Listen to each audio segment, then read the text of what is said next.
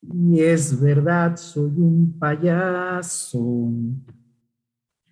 Pero ¿qué le voy a hacer?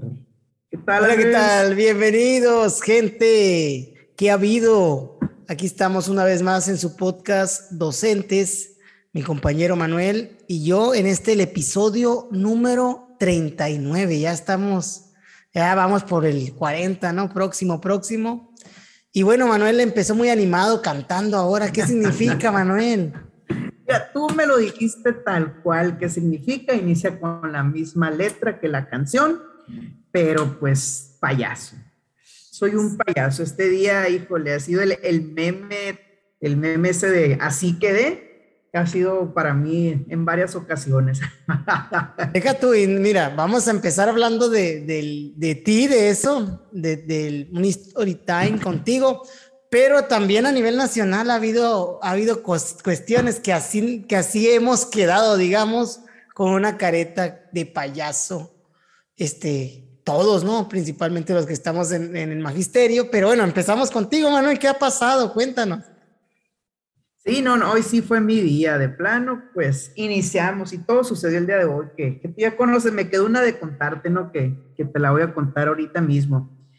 Pues todo inicia como a las nueve y media más o menos, voy a tratar de dar la menor cantidad de detalles, pero nos avisan que tenemos una reunión urgente a las 10, pues resulta que nos dicen que solamente va a ser de jefe de sector. Yo para eso yo estaba en la oficina nueva que voy a estar, o en la escuela, este, limpiando, fumigando, haciendo cosas, ¿no? Pues ahí mismo me conecto. Y para entonces, pues yo digo, este, pues dijeron puros jefes de sector, pues hay confianza, ¿no? En ese círculo. Y pues resulta que, o sea, así nos dijeron puros jefes de sector y empezamos platicando tranquilo la cosa en lo que se hace el pase de lista. Pues aquí que le toca a mi compañero y no prende la cámara y le dicen, maestro Andrés, si puede prender la cámara, por favor y se me hace fácil a mí decir, no, no la prendo porque anda en la playa y haciendo carrilla y lo grité, ¿no? Pues andando, en, andando muy animado. Sí, empezó, fíjese, mi compañero Manuel es algo serio en las reuniones, nunca dice nada. Y esa vez me, me pues me echó carrilla, ¿no? Yo, yo estaba en la, en, pues en esta computadora donde tengo, me conecto con un celular y el no estaba el cable. Entonces, como no estaba el cable, no podía prender la, la cámara, nada más prendí el micrófono, dije presente, y pues ahí mi amigo Manuel estaba dándome carrilla, y yo todavía le seguía el rollo al menso este. que andas en bikini, no Andaba en bikini en la playa y así, nomás jugando, ¿no? Como dice uno, rompiendo el hielo entre, entre los jefes de sector, pues somos todos amigos y llevamos una, pues una buena convivencia, pienso yo, ¿no? Entonces, y como dice, pues suelo ser muy serio en las reuniones, realmente no soy de los que andan interrumpiendo, pero pues me nació, pues han de saber que teníamos un acompañante de la CEP a nivel nacional en la reunión y que la presentaron después de eso. Y ahí empezó el primer payaso, ¿no? E-, ese fue, el primero. payaso número uno. Y el segundo, pues yo puse atención a la reunión y pues hay una, hay una situación que hemos estado solicitando y en algunas ocasiones reclamando ya de algunos años para acá. Y pues la temática era relacionada con eso y ahí voy yo, otra vez. Dije, este es el momento, vamos sobre lo mismo. Es el momento de brillar, dijo Manuel y levantó la mano virtualmente. dijo, a ver, yo voy a decir algo.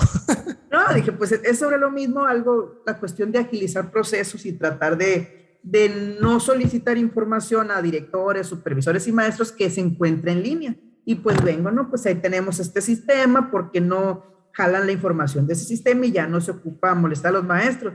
Y pues que me dice, pues eso es lo que acabamos de explicar. Y yo, pues, ¿cuándo? Porque yo no entendí eso, ¿no? Y no, pues disculpándome nuevamente, pues ahí va el segundo. Sí, que pues, no sé, o sea, un poco de contexto, la reunión es sobre la Olimpiada, era sobre la Olimpiada de Conocimiento, ¿no? Ya tiene dos años que no se hace, entonces se está haciendo un sorteo, para los que no sepan, se hace un sorteo entre los mejores promedios dependiendo la, vamos a decirle, el tipo y modalidad de la escuela, ¿no? Escuelas primarias rurales, primarias urbanas, primarias multigrado, este, con AFE y particulares. Entonces, eso es lo que nos explicaron, que van a sacar los promedios y que lo van a sacar del sistema. la cuestión de la beca para la cuestión de, de aplicación de las becas, ¿no? Entonces, eh, ahí mi compañero Manuel, pues no sé si estaba muy fumigado o cómo estaría el asunto. Ya, ya había fumigado para entonces, sí, pero estaba poniendo atención, pero sí, y todavía me dio más coraje que te me mandaste un mensaje, no me acuerdo qué me dijiste, yo déjame, estoy poniendo atención, te puse por WhatsApp, pues mucha atención, y pues no, lo entendí bien mal, pues ahí va el segundo, deja tú al ratito, por una situación, este, pues en la que, pues yo queriendo defender a un director con algo que me pareció una injusticia, eh, igual, como tú dices, no suelo llamar directamente a la SEC y no suelo llamar ni a mi jefe ni a nadie, siempre lo manejo por mensaje, pero una situación que ameritaba intervenir en ese momento, pues ahí me ves este, hablando con mi jefa y luego hablando más arriba y hablando con el del departamento de tal y aquí en Obregón y total que hice muchas llamadas y me peleé con medio mundo, para que al final lo que me había, o sea, lo que estaba alegando, pues resulta que el director no era como él decía y tenían razón todo lo demás y me mandaron la captura. Aquí está yo. Ahí va el tercero. Ah, mira, y fíjate que ahí abogando por algo y que, que, pues sin, sin conocimiento, no, órale, estuvo. No, es que a mí me dijeron, o sea, y aquí ahí lo tenía enseguida de mí, no, es que yo no lo solicité y estas cuestiones, y ahí yo como peleándome con medio mundo hasta. Y, y pues saliendo de la escuela recibí llamadas, así de, yo, es para regañarme, ¿verdad? Pues ahí está. Y la última, esta fue una tontería de mi parte, pues ya ahorita antes de empezar, no, no se nota mucho, pues estamos grabando de noche, dije voy a cenar, hasta me puse muy creativo, ¿no? Este, me hice una ensaladita y muy rica y dije voy a conectar algo, pero traía el tenedor y dije para no ponerlo ahí, lo traía en la boca. Y pues no me agaché y cago, encajé el tenedor aquí entonces. Oh. Pues ahí, este es mi día. Pues bueno, ni modo, tenemos días que buenos, días malos y los días del Manuel también.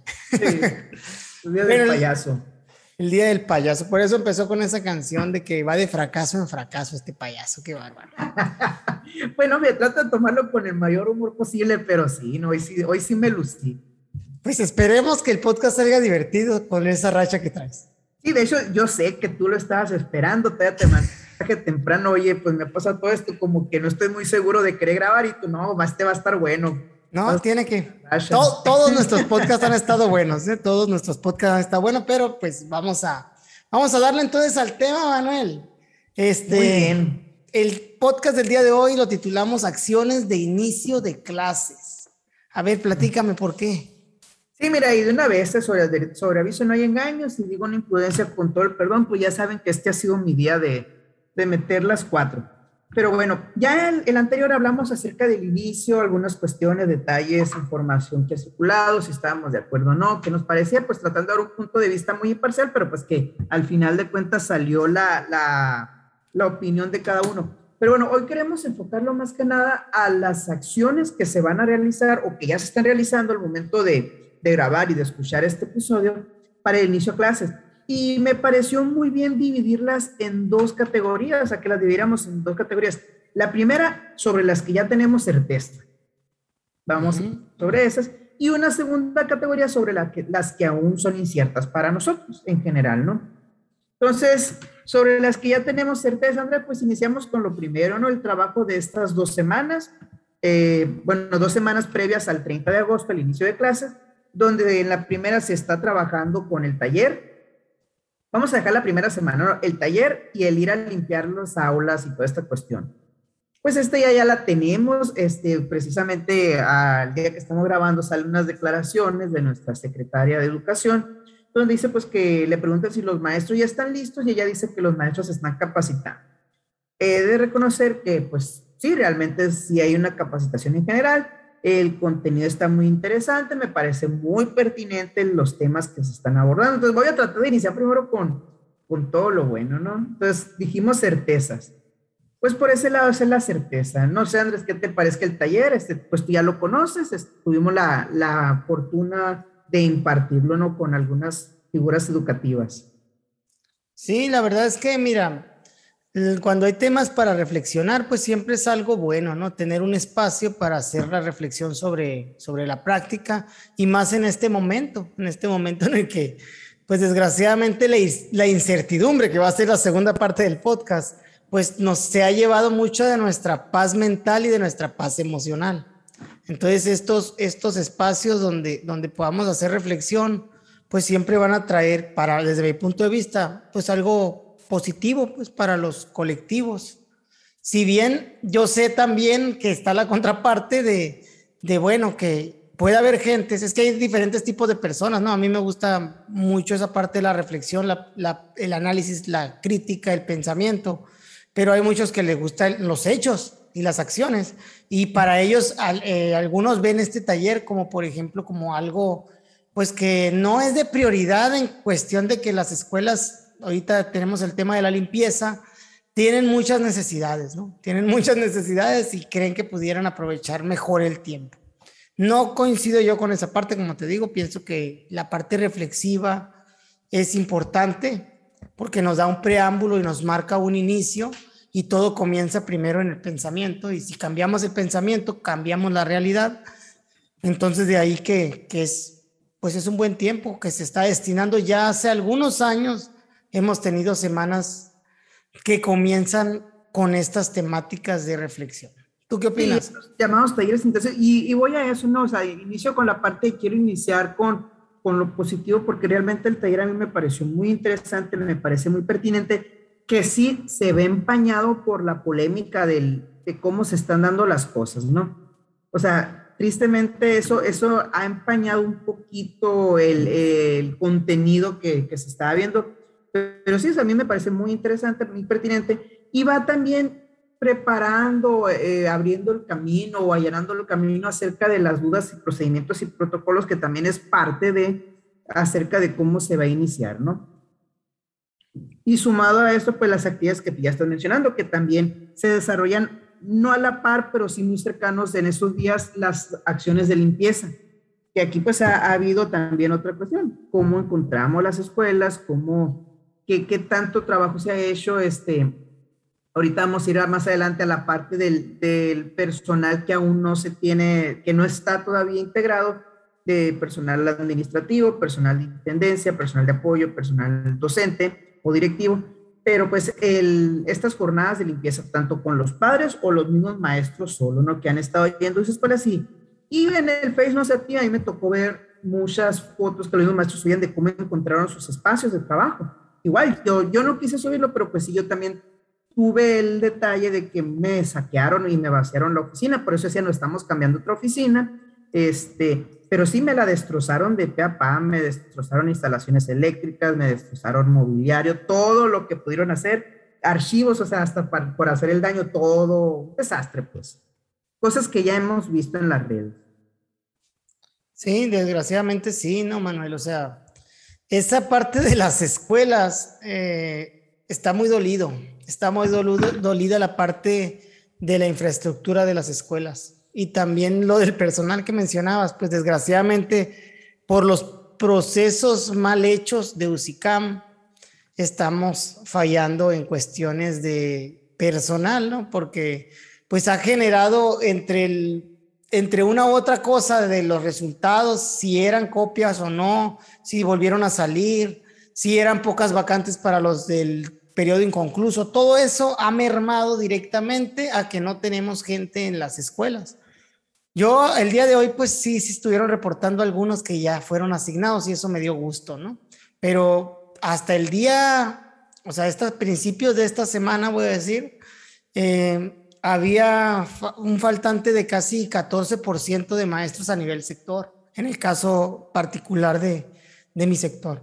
Y de directivos, ni se diga también, alrededor de 10, 12% de directivos que faltaban. Entonces, escuelas sin pies ni cabeza, en el lado de la infraestructura y sin liderazgo que pueda poner un orden. No, yo sé que los maestros están haciendo el mayor de los esfuerzos, pero también me da un poco de rabia, te voy a decir, siendo sincero, que aludan tanto a la vocación que debe tener el maestro. Que siempre digan, o sea, la, la vocación, la vocación, la vocación, y no se tienen los insumos en, muchas, en muchos de los casos, ¿no? Entonces, con vocación no arreglas problemas de infraestructura severos, no puedes arreglar una subestación, con vocación no le puedes poner cableado a una escuela. O sea, hay muchas cosas que no puedes hacer desde la vocación y sí, no uso mucho la palabra rabia, ¿eh? pero ahorita lo dije así, ¿no? Me da rabia, me da, me da coraje el saber esa, esa parte, ¿no? Digo porque en la entrevista que hizo en, en, una de las mañanas de esta semana la, la secretaria de Educación, la tía Delfi, eh, dijo eso, ¿no? propio, ya te he dicho, nuestra secretaria, refiérete, con el respeto debido. Bueno, ella, ella dijo, este, vamos, eh, aludo a la vocación de los maestros, ¿no? De que siempre están ahí. Y si es cierto, pues sí está ahí, si estamos ahí o si están ahí los maestros directivos y demás, tanto que pues terminan solucionando los problemas. Eh, que deberían de ser sistemáticos, o sea, que se deberían de resolver sistemáticamente, se resuelven mm, prácticamente en, en el campo, ¿no? En muchos de los sentidos. ¿Qué tienes, Manuel? ¿Por qué estás riendo? No, no, es que me río porque pues ya te acabaste los puntos de certeza con eso que acabas de decir. Oye, vamos a hablar. Tú te metiste a las escuelas. Yo dije, ¿cuándo vamos a hablar de consejos técnicos? Te fuiste directo a la limpieza. No, pues dije, o sea, taller, la limpieza que se estaba también dentro de los. Son tres días de taller, dos de limpieza. Va a venir el consejo técnico para cuando salga el episodio, pues ya va a estar en pleno desarrollo, que es una certeza que ya se está.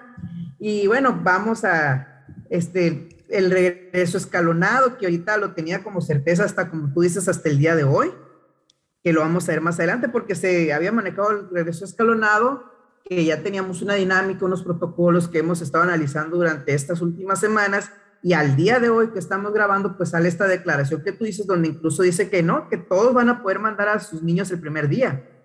Entonces, lo teníamos como certeza, como te digo, ya hasta el día de hoy, ¿no? Pero, pues, para no basarnos en una declaración, vamos a dejarlo como certeza de momento, certeza no tan certera, de que, pues, hay un protocolo y un proceso en el que, de cómo van a ir los niños, que hasta ahorita se ha manejado en cada una de las capacitaciones y en el... Y pues la otra cuestión, que el diagnóstico, o sea, hasta ahí tenemos, esas son las actividades, o sea, sabemos que con eso vamos a iniciar. Vamos a iniciar con taller, limpieza, este, consejo técnico escolar y un diagnóstico. Vamos a dejar esas como certeza, ¿no?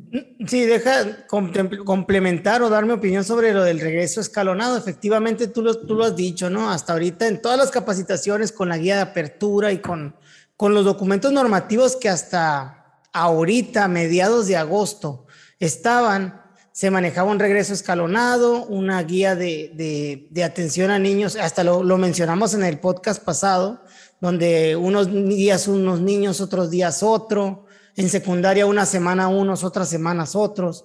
Y bueno, eso, eso parece caer el día en esta semana, ¿no? A mediados de agosto. Día el día, pues estamos ya el día de hoy, 18. 18, pues casi 20. Del 20 va a salir esto. Eh, hasta, el, hasta hoy, 18 de agosto, este, estamos hablando de, de eso, ¿no? De, de, de, que no sabemos. La secretaria tenía un documento en las manos que estoy tan interesado en saber qué es lo que dice al final porque el decálogo dejó de ser decálogo de, intervenciones y se quedó como decálogo de nueve intervenciones. ¿Cómo pues? ¿Cómo era nueve intervenciones? ¿Cuál es el, antecedente de esto? Pues ahorita lo mencionamos también, ¿no? Pues que, pero sí, como bien dices, ¿no? o sea, da mucha, todo lo que teníamos hasta el día de hoy cambia, pero pues sí me gustaría enfocarnos primero en las, en las que sí tenemos todavía cierto, Y cambia, y cambia en el sentido, Manuel, de de, palabra por, por lo que se está haciendo el morbo alrededor y lo que está sacando como agenda. Sin embargo, no está escrito, pues no sabemos, por eso es incierto también, ¿no? Pero vámonos a las certezas de vuelta, regrésate hasta atrás. Consejo técnico. Taller, limpieza, consejo y diagnóstico. Sí, tenemos la certeza de que el consejo pues viene en la semana. El consejo técnico en la primera fase intensiva también sabemos que es un momento prioritario para la planeación del ciclo escolar. Entonces, espero que los colectivos que estén completos, que en el caso de mi sector eran cuatro nada más, cuatro escuelas de 55 eran las que estaban este, completas en todo, 100% personal de apoyo, este, docentes y directivo eh, que es realmente poco, ¿no? ¿no? No llegamos ni al 10%. Entonces, en algunos les falta algo. Esperemos que de aquí al viernes se, se, tenga personal para poder empezar con los trabajos de planeación que es la, la, parte del programa escolar de mejora continua en el Consejo Técnico, la fase intensiva, y pues se pueda lograr concretar algo, un buen proyecto, ¿no? De, de año. Es muy necesario que, que, que se tomen buenos acuerdos. Digo, primero necesitamos un marco referencial que pues ahorita está escondido, ¿no? En la Secretaría de Educación Pública. Pero pues sabemos que se va a realizar, o sea, por ese lado está la certeza de que se va a realizar con lo que hay hasta el momento, ¿no? Así es. Y pues el otro punto también, el, la cuestión del diagnóstico, que hay una estrategia ahí que está interesante, este, igual, fíjate, también no sé si te pasado esta semana con lo del taller, las dudas referentes al taller autogestivo, este, que ha generado pues que si cómo se debe impartir, pues se dice autogestivo, ¿no? Que si, o sea, son muchas cuestiones que, que están, pues, pero bueno. Sí, no. Eh, bueno, adelante, te digo, pues es el taller autogestivo de evaluación del, para, para la evaluación de alumnos de educación básica. Es el nombre del taller, es un taller que salió pues por parte de, de los, del, de la autoridad específicamente de los que diseñan la parte de la evaluación de aprendizajes de Planea, y es una evaluación que se va a llevar a cabo a maestros de segundo, perdón, a los estudiantes de segundo de primaria hasta tercero de secundaria viene para educación básica, caso de primaria pues hasta sexto. Es una propuesta y, bueno, aquí en el estado pues se pretende que, que entre jueves y viernes se lleve a cabo este taller por parte de, de los docentes, como parte de una estrategia estatal, creo, ¿no? No. No, no, no viene como estrategia estatal, o sea, simplemente es una recomendación, pero no hay una estrategia definida todavía, sino ahí están los recursos e incluso yo siento que lo que llama mucho, o lo que ha hecho mucho ruido es el, la palabra taller. Porque normalmente cuando uno escucha taller rápido está pensando en la constancia, ¿no? Es que constancia por el taller. Bueno, es un taller porque con el documento tú vas a estar trabajando a la par. O sea, estás leyendo y estás practicando, estás viendo cómo y estás entrando a la página a hacer las pruebas, ¿no? Que está interesante la estrategia, la dinámica, siento que abarca las, las distintas cuestiones para la aplicación de un diagnóstico, considerando la mayoría, porque sabemos que hay contextos muy difíciles, pero considera la mayoría de los contextos con las opciones que proponen. No, y también lo que, lo que a mí sí me gusta es que pues puede ser un referente muy importante para la cuestión de, de, lo que los estudiantes pues están aprendiendo o aprendieron durante este periodo lejos de la escuela en un modelo de educación a distancia. Eso, ese para mí sería un muy buen referente, tener un instrumento como el que van a como que están proponiendo para poder este, mm, discriminar los, las unidades de análisis y poder sacar el mayor de los provechos de la información a través de ese análisis computacional que se hace por medio de un software, ¿no? Entonces, toda esa parte a mí me llama la atención, la creo, la creo, la creo conveniente. Sin embargo, sí lo están dejando libre, pues en cuestión de, de que se decida en la escuela si se puede aplicar o no se puede aplicar, o si vaya, en, la parte del consejo técnico también van a hablar de los aprendizajes fundamentales y van a empezar a cuadrar un poquito las, las cosas, ¿no? Como te digo, yo creo, yo lo considero sí pertinente para tener un marco referencial. Al final es una evaluación diagnóstica y si vamos a hacer una evaluación diagnóstica académica en la escuela, que siempre la hacemos y ya tenemos los instrumentos, podemos aprovechar eso. Y ya, si queremos diseñar otros instrumentos, podemos diseñar la parte de lo socioemocional, la parte motriz de los niños, este, la parte pues afectiva, eh, social, pues hay muchos otros aspectos, ¿no? Que podemos eh, tomar en cuenta. Del desarrollo, por ejemplo, porque sí estar en casa tanto tiempo puede, puede que haya generado algo en el desarrollo de los niños. Entonces, eh, bueno, ahí está la propuesta de la evaluación diagnóstica desde Planea y está, pues, para pensar, ¿no?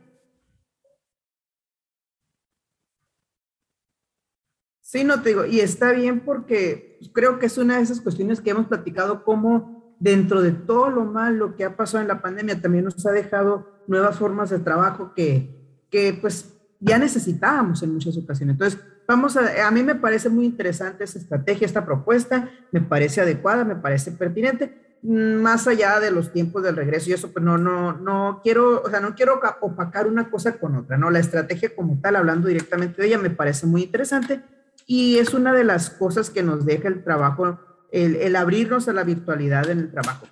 Pero bueno, Andrés, pues hasta aquí las certezas.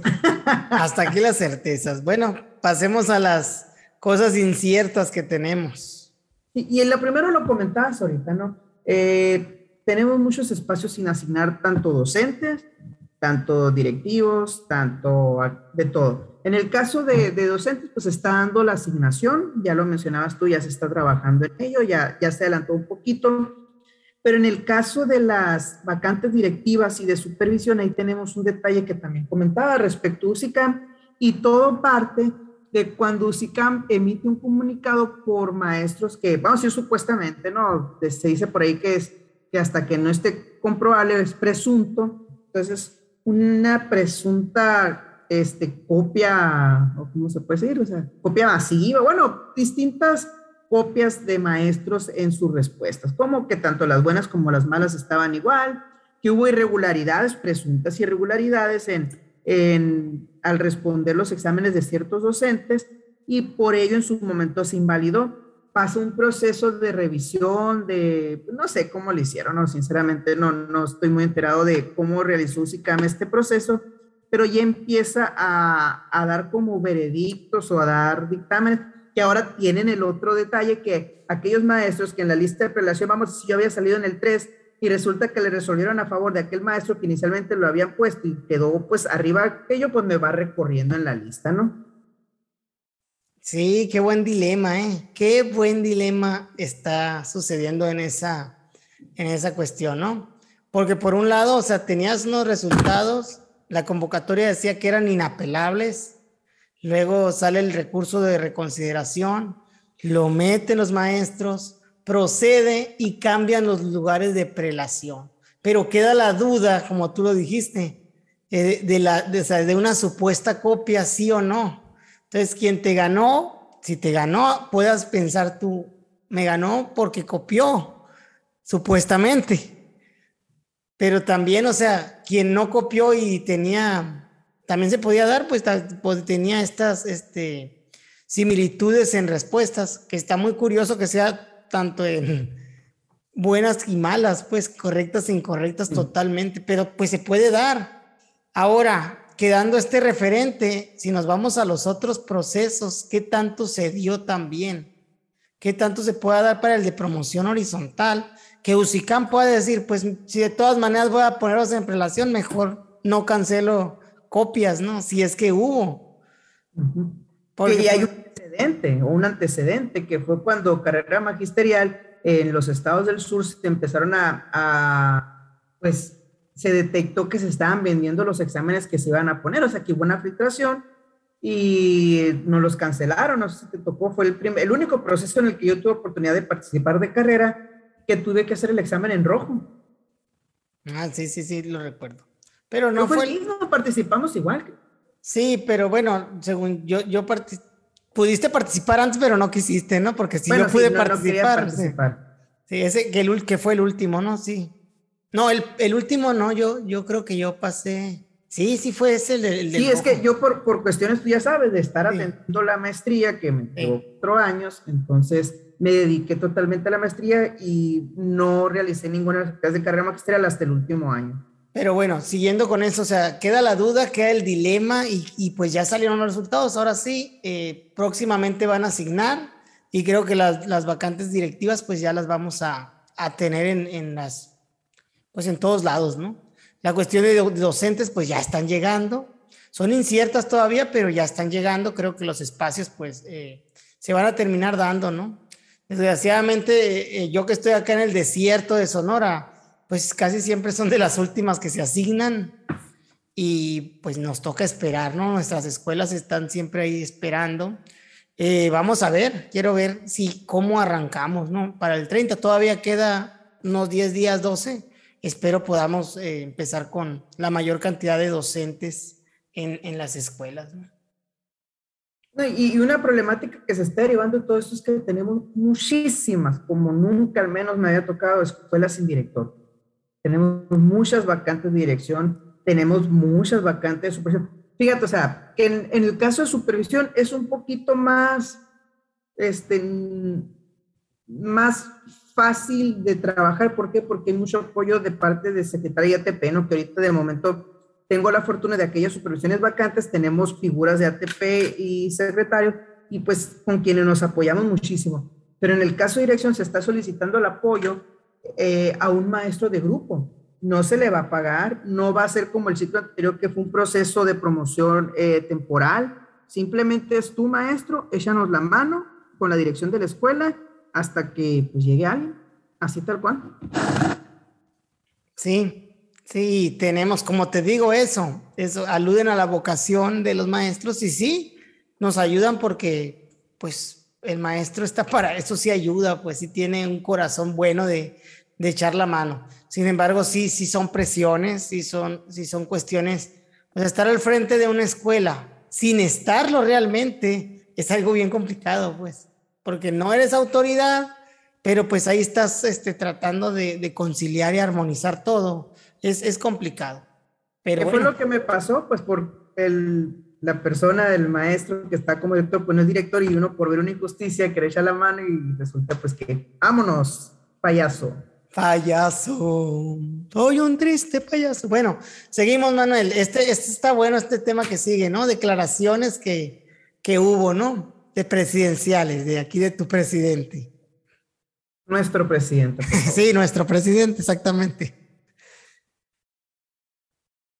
Pues sí, mira, todo, todo nace, primero decías, ahorita no, el decálogo que era de nueve puntos. ¿Por qué nace? Porque durante esta semana resulta que pues se desconoció algo que se estaba manejando incluso en, en documentos oficiales este, se desconoció esta carta que alude a la responsabilidad que tienen los papás, donde se les indica, o sea, pues yo no, yo no le veía mal, la verdad, o sea, ok, yo papá, eh, estoy confirmando que mi hijo pues no presenta los siguientes síntomas, se me hace una, una corresponsabilidad muy interesante, pero pues dice, no, es que, ¿y la escuela cómo se va a hacer cargo? Y, les, y la SEP, bueno, a raíz de este clamor o de esta inquietud, pues el presidente dice, no, yo no estaba enterado, quien lo hizo fue la estructura de abajo, o sea, culpando básicamente a, la Secretaría de Educación.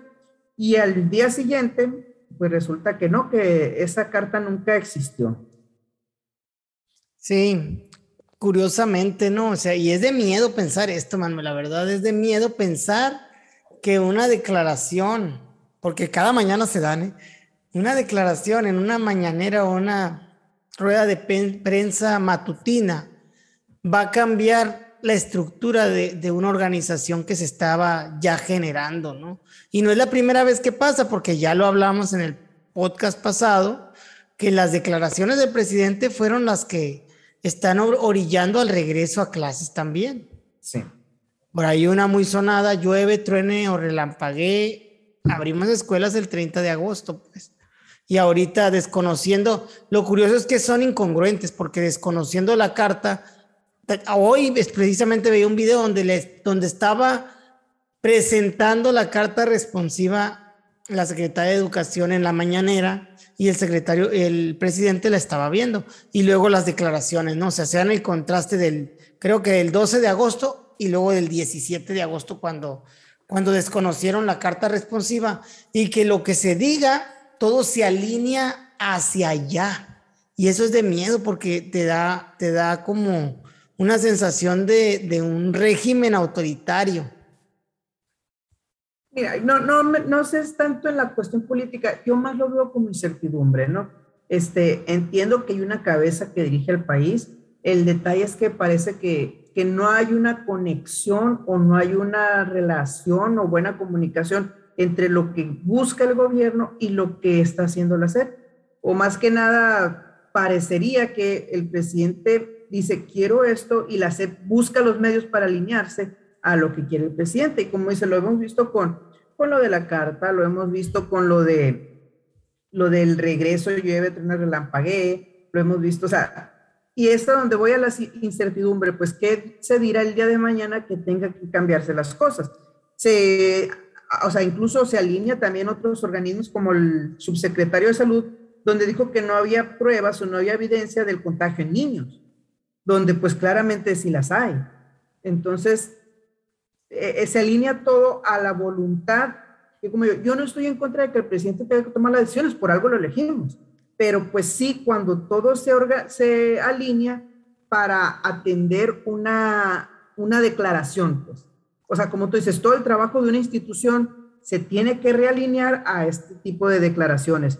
Y pues para mí fue, fue muy desafortunado porque generó mucha incertidumbre dentro de la poca incertidumbre que se estaba generando. Y comenta bien en esa entrevista, o sea, parecería que, que fue un proceso presuroso y dice, no, pues venimos desde marzo, pues sí, pero de marzo para acá nos había dicho hasta hace tres semanas, hace, hace cuatro semanas, y dentro de esas cuatro semanas la información ha variado, cuando no es una es otra, que si se inicialmente se iba a cerrar la escuela por un niño contagiado, pues resulta que no, ni el grupo, ni escuela, ni nada. Entonces, es donde yo siento que se está generando esa incertidumbre. Sí, Manuel, y no, yo cuando hablo de un régimen autoritario es eso, pues, o sea, a lo que me refiero es que el presidente, claro que tiene que tomar decisiones, pero hay decisiones que tiene que tomar el presidente y hay decisiones que tiene que tomar el secretario de salud y hay decisiones que tiene que tomar la Secretaría de Educación Pública y cada uno está ahí para tomar el, el tipo específico de decisiones que mejor se alineen, que si tiene que haber coordinación, sí, pero no, no debe de ser que se, que truenen el, no sé, por sus chicharrones, como dicen, ¿no? Por mis chicharrones truenan o, o ir así. Y esa parte a mí sí me tiene muy desconcertado porque pues ahorita se está metiendo con educación, pero no es algo nuevo, pues esto ha pasado en otros ámbitos como con la cancelación del, del aeropuerto, que bueno, no quisiera entrar a temas políticos y así. Sí, no, pero, digo, o sea, la, la, cuestión política, pues dejándolo un poquito de lado, ¿no? Porque habrá quienes estén a favor, quienes estén en contra. Yo en lo personal siempre he sido muy respetuoso del presidente en turno, esté quien esté. Y para mí, el presidente que esté va a tener sus cosas buenas y el presidente que esté va a tener sus cosas malas.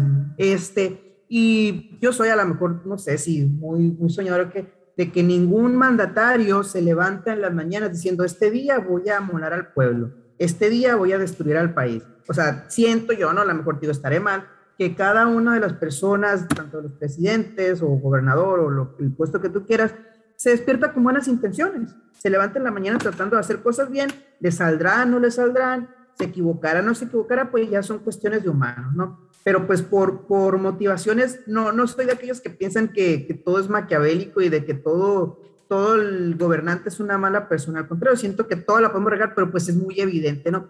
Pero bueno, respecto a esto. Sí, el príncipe Maquiavelo. Sí, sí, ya lo leí. Y, o sea, pero pues es una lección de cómo, pero no, a lo que me refiero, no la gente no se levanta con la intención de ser una mala persona. No, pero ve por sus intereses de por medio y de por medio se lleva a la gente y eso es lo que yo veo, ¿no? Ahorita que estás hablando de maquiavélico, pues termina siendo maquiavélico al decir el fin justifica los medios. Ahorita la gente lo que quiere es lo que, vuelva la gente, o sea, está la presión de la sociedad de que vuelvan a los niños, pero están los referentes de qué pasó con los niños en Estados Unidos y en Europa, ¿no? Digo, estamos ahora del otro lado en el debate del podcast pasado, ¿no? No, no, voy a refocar un poquito la idea a lo mejor. Había un, no sé si te tocó ver en algún momento, era como una serie, eh, no sé si recuerdas si el Discovery o en el donde entrevistaban y estudiaban este, psicológicamente y otras cuestiones, eh, antecedentes y todo, a los criminales más sádicos o, más dependiendo de la categoría y se hacía un ranking de que el nivel de maldad, vamos a decirlo, no de cada persona. Bueno, dentro de esa dinámica también había otro autor, que otro, vamos a decirlo, estudioso, no sé si era psicólogo, no sé cuál era, donde decía que sí hay gente que reconoce que es mala, o sea, y que sus motivaciones son malas, pero que es mínimo. Dentro de los peores este, criminales que tú te puedes imaginar, muchos de ellos sienten que no son malas personas, sino que hacen eh, las que hacen por motivaciones, las cuales motivaciones son malas. Yo hice esto por proteger a mi familia. Este, yo hice esto por proteger, porque era parte de un trabajo, vamos a decir en el caso de, no sé, lo que tú quieras. Entonces, así esta reflexión de que la gente, incluso los peores criminales, no siempre, o sea, no se levantaban, vamos a decirlo, tomando la, la, analogía que es ahorita, no se levantaban en las mañanas tratando de ser malos. Simplemente lo que hacían, aún sabiendo cuando era malo, ellos pensaban que sus motivaciones eran las correctas. O sea, más que nada por ahí, eh, tratando de enfocar el comentario, ¿no? Y habrá cosas, gente que hace cosas que sí es cierto, que dañan a los demás, pero las motivaciones no siempre son las, las malas, pues, o no siempre son una motivación daña que en este caso sí, yo soy de los primeros que digo, la educación se utiliza con un fin político. La educación se, eh, se pierde de vista realmente lo que es educación y se está utilizando como un instrumento político para satisfacer en este momento la opinión de las masas, que la opinión de las masas no siempre es la opinión real. Eh, y lo he dicho y, y, digo, pues estará mal que lo diga, pero eh, si nos vamos a una cuestión cultural, sí predomina en muchos sectores de muchos de nosotros la ignorancia. Sí, concuerdo, concuerdo con eso que dices y ya, ya entendí más o menos a dónde ibas con lo de tus motivaciones, ¿no? Efectivamente, yo tampoco creo que tenga mm, esas motivaciones malas, ¿no? Sin embargo, como presidente tendríamos que, o tiene que pensar eh, en, lo, en los daños colaterales, como dijimos la vez pasada, ¿no? Y, y bueno, ni modo, le vamos a entrar, hay que esperar el documento este que salga y, y bueno, esperar que no cambie, que eso es lo difícil, ¿no? Entre medio de la incertidumbre se genera más incertidumbre con cada uno de los cambios que, que vienen dando, ¿no? Porque ya mucha de la planeación que tenían los maestros, pues ya, ya, ya, se, ya, está, ya se tiene que tirar a la basura, se tiene que volver a hacer, ¿no? ¿Por qué? Porque ya no, un tema, ya no se cuadra. Sí, pues. sí. No, y se viene un tema que, que, no sé, o sea, como te digo, estamos, en el momento que estamos grabando, es el día que se da la, la declaración, pero de aquí en adelante, Garza, porque hace una declaración de secretaria donde dice que por orden, o sea, que el presidente en ningún momento ha dicho que va a haber una sanción para el maestro que no desee trabajar. Y le hace la pregunta a la entrevistadora, o sea, que si yo soy una maestra de tercer grado de primaria y yo decido no trabajar, no se me va a ver afectado ninguno de mis derechos, dice que no va a haber ninguna sanción administrativa, ni económica, ni nada. Sí, eso también es un buen, buen tema, ¿no? Y eso, vamos a ver qué pasa, porque pues inicialmente se había manejado de que no, o sea, todo, lleve, ¿cómo dice? llueve, trueno, relampagueto, regresamos. Oye, pero pues se te acaban de, o sea, hay una, una nuevo, vamos a decirle, punto, un asterisco donde dice, pero si no quieres ir maestro, tú puedes faltar. Y si realmente se cumple eso, pues va a venir a, a o sea, a crear más incertidumbre porque tomando como base eso, pues yo puedo decir, oye, yo no quiero ir. Tú dices, se, se, se alude a la voluntad docente pero dentro de esa voluntad docente habrá quien diga, bueno, yo sí soy, tengo toda la voluntad, yo tengo todo mi compromiso, pero tengo una familia a la cual no puedo exponer y esa va a ser mi motivación para no asistir. Y así como puede haber un caso, puede haber cientos o miles. ¿Y qué va a pasar ahí? O sea, nos vamos a mantener con esa postura o después de la semana va a haber un cambio que siempre no era así. O sea, malinterpretaron mis palabras o no fue lo que yo quise decir. Sí, de hecho sí, es, es algo otro dilema, ¿no? Otro dilema dentro del sistema. Ir o no ir a las clases presenciales. Ese es el dilema. Por ejemplo, siento yo que lo están diciendo como que, pues no va a pasar nada, pero como invitándote a que vayas, pues no, o sea, pero, pero ve, ¿no? Porque tú, tú eres maestro. Si no vas, significa que no tienes vocación, lo hablamos ahorita. A la voluntad y la vocación de los docentes es el llamado. Entonces, eh, no sé, ¿no? La verdad yo también estoy en lo mismo de, Siento que es una falacia discursiva nada más para, para decir que se podía faltar. Pero bueno, tendríamos que ver el documento de operatividad que se supone que se está trabajando y donde ya diga. Y ahora, visto desde ese punto, eh, tomar las decisiones, ¿no? Porque siendo así, pues eh, quien decida no ir, pues va a brindar el apoyo a distancia, ¿no? Así como lo ha venido haciendo. Pues.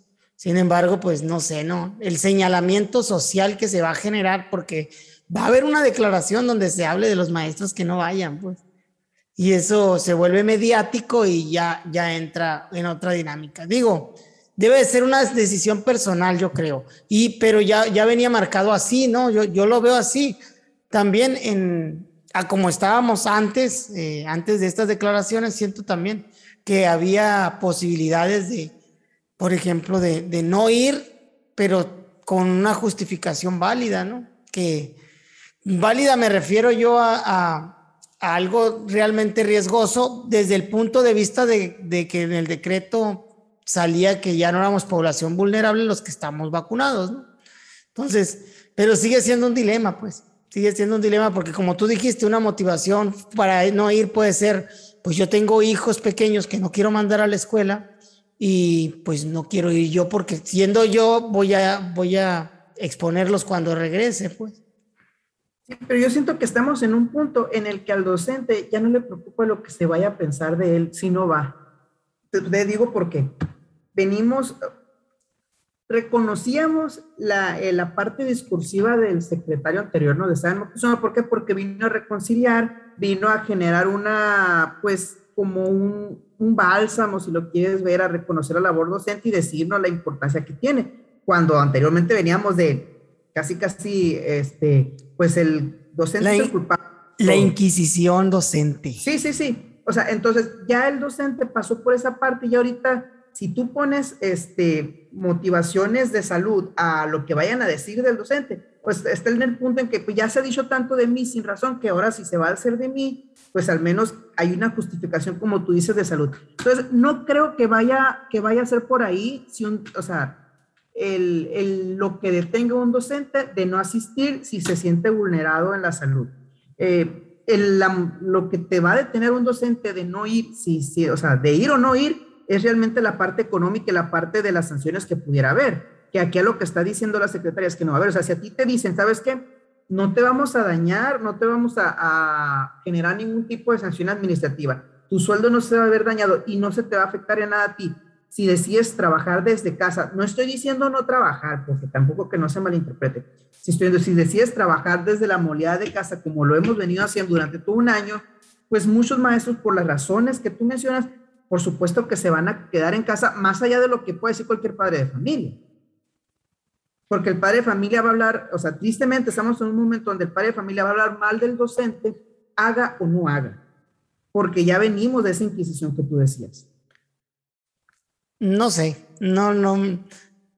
Pienso que siempre existe esa, esa parte de, del juicio, principalmente donde los docentes son, son pilares, pues, por ejemplo, en el medio rural, en, en ciertas escuelas donde el docente ha tenido muchos años y que ya la colonia lo reconoce como, como un pilar fuerte. Bueno, eso es lo que yo pienso, ¿no?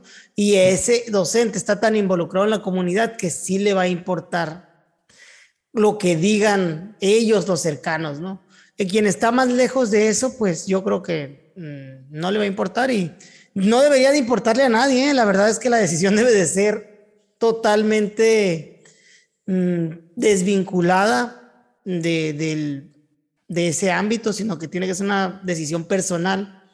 Pero bueno, estamos hablando de algo que no sabemos todavía ni cómo se va a operar es una incertidumbre y tenemos que esperar a que salga el documento para que se tomen las decisiones, porque de ahí va, va a ser la raíz también para poder hacer la, la organización.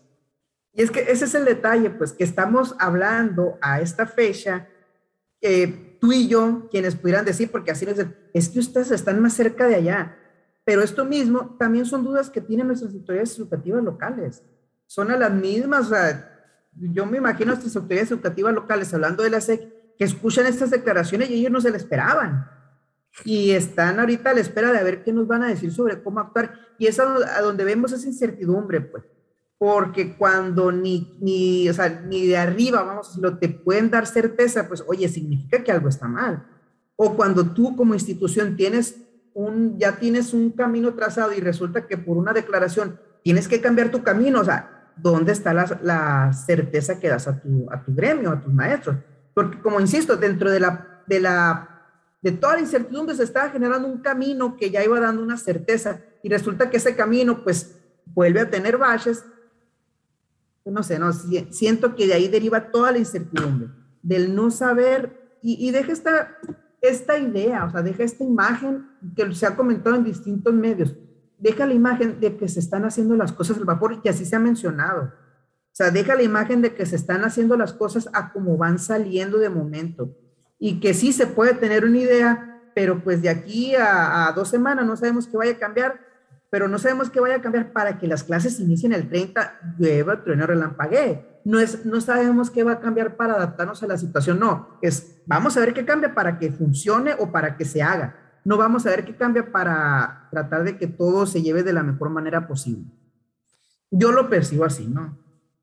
Sí, y esa declaración que dices de todos el primer día, de entrada también te mueve todo, ¿no? Te mueve todo porque cuáles medidas de, de salubridad, cuál sana distancia, cuál, cuál todo, ¿no? ¿Cómo vas a acomodar a tus estudiantes sabiendo las realidades en las que las escuelas operan?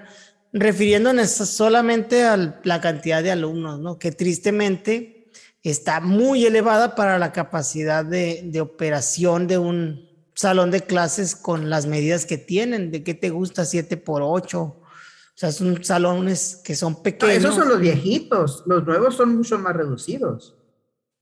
Pues yo te estoy poniendo por decir una cifra, ¿no? Por decir una cifra, y no, o sea, 30 chamacos allá adentro, 35 chamacos, es, es mucho, es demasiado.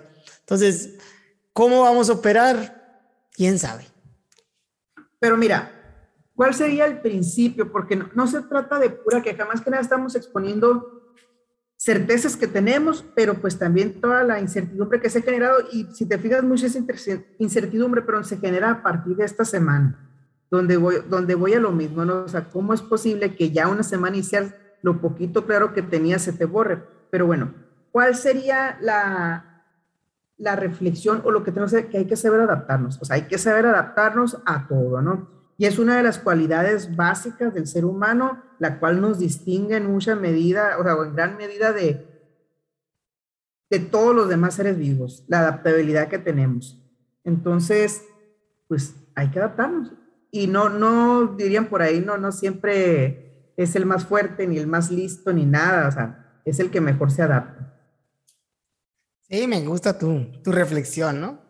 Y bien, pues invitar también ahí a, a, los docentes a eso, a que, a que se adapten un poco, a que no le den vueltas también eh, tanto a, a, la cabeza este tipo de ideas de las declaraciones, que no se dejen de ir con la ola de, de los comentarios que se generan, porque realmente no te van a resolver nada, ¿no? O sea, esos comentarios que, que, salen, que si sale, porque cuando salió la entrevista, luego, luego empezaron a circular todas aquellos, aquellas cosas que dice la secretaria, pues que están a lo mejor fuera de lugar y que te generan esta incertidumbre. Pero más que el generarte la incertidumbre, te están llevando tu paz mental y se están llevando tu paz emocional.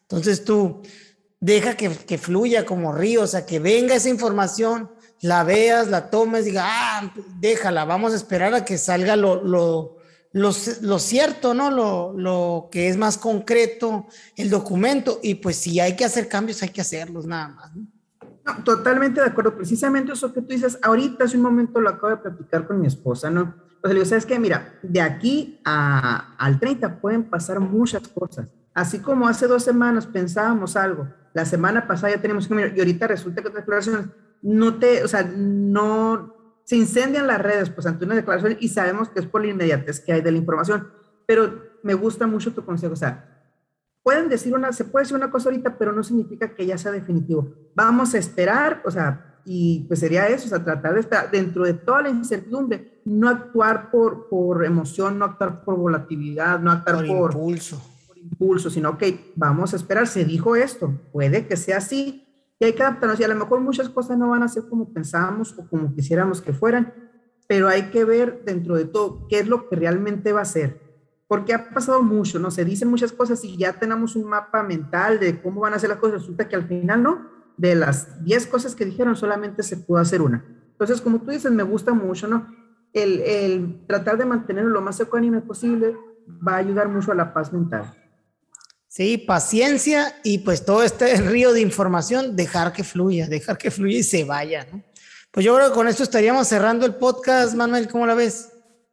Muy bien, siento que, que no, hasta ahorita no, siento que no apliqué la quinta del día, me quedé en cuatro y ahí me quiero quedar hoy. Muy bien, no, yo, yo no siento que haya metido la pata, ¿no? Pero sí me encendí, me puse modo grinch el día de hoy, andaba muy molesto, pero bueno, Así pasa y pues les dejamos nuestras opiniones. Si quieren complementar o decirnos algo, escríbanos eh, ahí por los comentarios.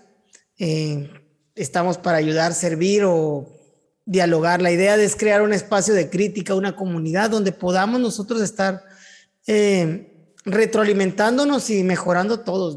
Al final este podcast lo que, lo que busca es eso, es un momento para el desarrollo profesional. Oye, no como para platicar contigo, ¿no? Pero ya lo es que me entra la, ¿cómo le dices tú? La cruda, ¿qué es? La cruda podcast, post podcast. Sí, sí. A mí yo sí lo tengo que reconocer, ¿no? Sí me pasa mucho, este, que, que ya lo he comentado en otras ocasiones, ¿no? Yo me dejo llevar por la confianza, este, y pues habrá cosas que sí de repente, pues que solamente la debería platicar contigo, eh, o sea, en, un contexto donde tú y yo, pero pues por la misma confianza que, que, se me va a veces que estamos grabando, que se me olvida, que, que, que no es nomás entre tú y yo, pero pues... No, pero es bueno, siento que es bueno, Manuel, porque, nosotros. porque aquí la gente se identifica y puede estar con nosotros, ¿no? A mí me ha gustado que, la gente sea humano tú me conoces que soy más del, del, o sea, que soy de la idea de ser dueño de tu silencio, si no esclavo de tus palabras, y eso es donde me puede mucho, o sea, que híjole, o sea, las cosas que quería contigo ahora ya nada más se quedan aquí, sino más allá, entonces a veces tengo que, ni modo, o sea, son cuestiones que tú dices que, que es parte de eso, y también es parte de una naturalidad, o sea, de una naturalidad y, y eso no que no lo hacemos, lo que exponemos aquí no lo hacemos desde la función que tenemos, sino lo hacemos de la persona que somos tú y yo. Sí, y ni tampoco del fingir ser alguien, ¿no? Porque realmente nadie puede soportar una careta tanto, más que la de payaso tú el día de hoy, ¿no? Pero nadie puede soportar una careta por tanto tiempo. Ya tenemos más de 39 horas platicando en este podcast y entonces ya la gente sabe más o menos cómo, cómo corre el agua con tus pensamientos, con los míos y qué se puede esperar de esto, ¿no? Sin embargo, pues... ¿Qué se puede esperar de nosotros? sí, no, o sea, lo hacemos desde, desde la persona, desde el ser. No lo hacemos desde el, desde el puesto, como lo hemos dicho, y no, y no lo hacemos tampoco desde el, desde el performance, se dice, desde el personaje. No somos ningunos personajes. Pero bueno, invitarlos, página de Facebook, profe Andrés Morales, página de YouTube, Andrés Morales 1, en Spotify y los demás este, plataformas como dos entes con número y, letras, ¿no? Cuídense, saludos, nos vemos en el próximo episodio, nuestro episodio muy especial, el número 40. Saludos. 40 y 20 vas a empezar cantando la siguiente. tal vez, tal vez comencemos con una canción de, de cuarentones. Sale pues, vámonos. Bye.